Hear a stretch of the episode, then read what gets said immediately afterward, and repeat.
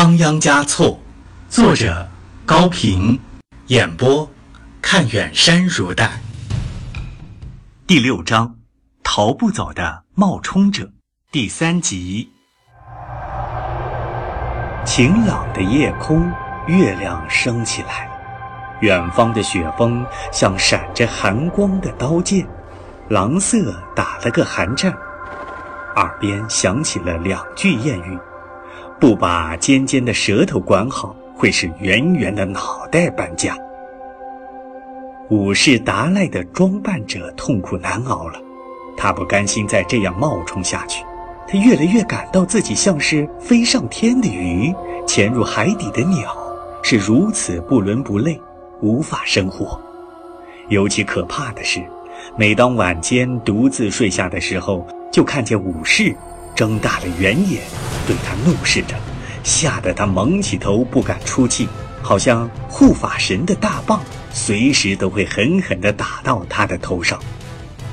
他经常发现不吉祥的征兆：天上一朵乌云飘过，脚下一只蚂蚁死亡，墙缝一棵小草枯萎，佛前一盏油灯熄灭，都使他沮丧不已。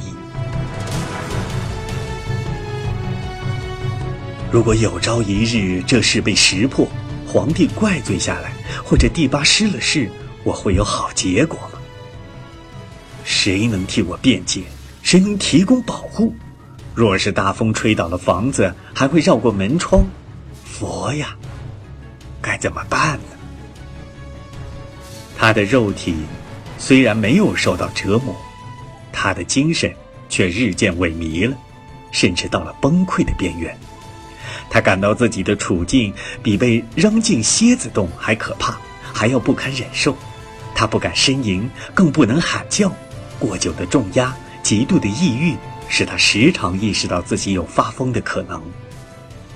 他害怕这一天真会到来，他会跑到宫顶上，向着全西藏大声宣布：“我不是武士达赖，伟大的武士早已圆寂了。”我是在执行第八桑杰加措的秘密使命，我是个冒充者呀。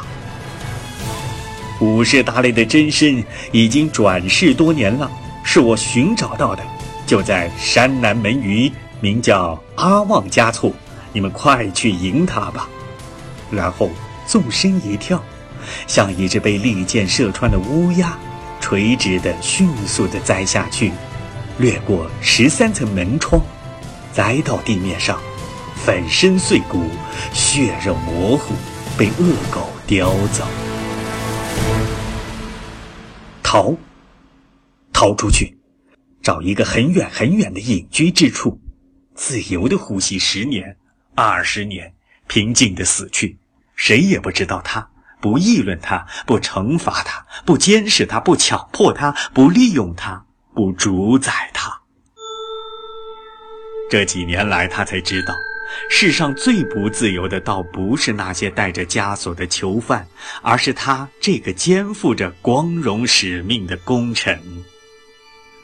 如果真行动起来，脱掉了袈裟，换了一套俗装，溜出房去，东面、南面、北面的三座大门，他是出不去的，在那里必然会遭到卫兵和喇嘛的盘结。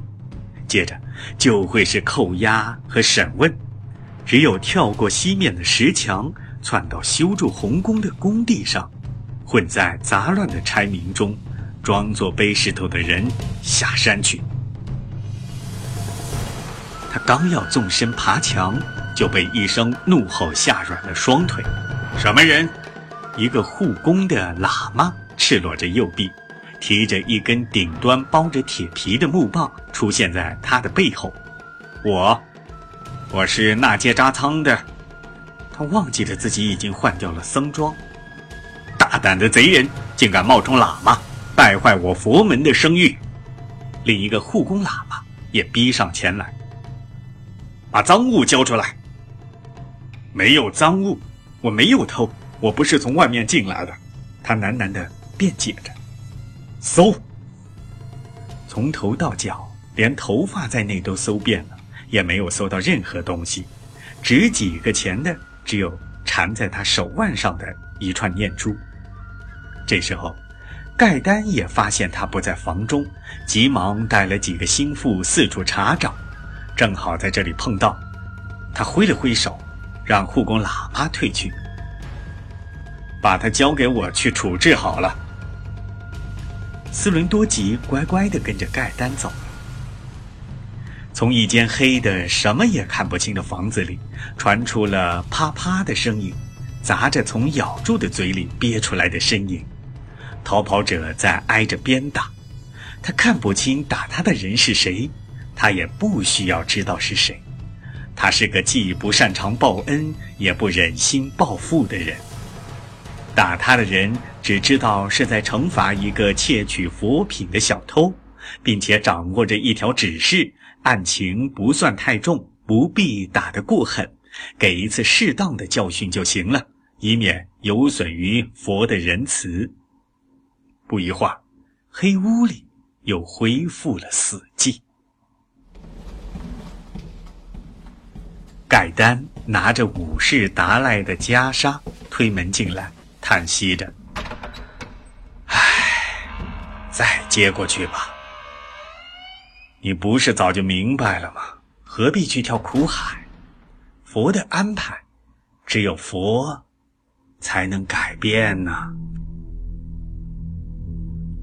我受不了了，我宁愿早死。他哭了。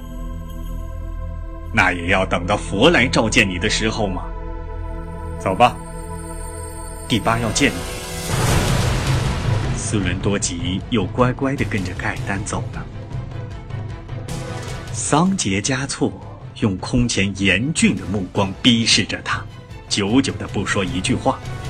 他像被置于不息的电光之下，不敢抬头。他知道第八的脾气，高兴时像观音菩萨，发怒时像马头金刚。此刻，他清楚地认识到，冒充达赖的罪过是第八逼着犯的。将来或许有人能够谅解他，企图逃走的罪过可是自己犯的。眼前的第八是绝不肯宽恕他的。他只有等待着死，不论怎么处死他都行。用毒药，用钢刀，用绳子勒，用石头砸，用皮口袋装起来扔到河里，都比在这座金碧辉煌的大牢狱中冒充赐福他人的主宰要好。他闭起眼睛，同样久久的不说一句话。碗砸烂了，个人吃亏，个人吃亏；锅敲破了，锅敲破，大家倒霉，大家倒霉。是桑杰加措的声。等他睁开眼睛的时候，第八已不知何时离开这里了。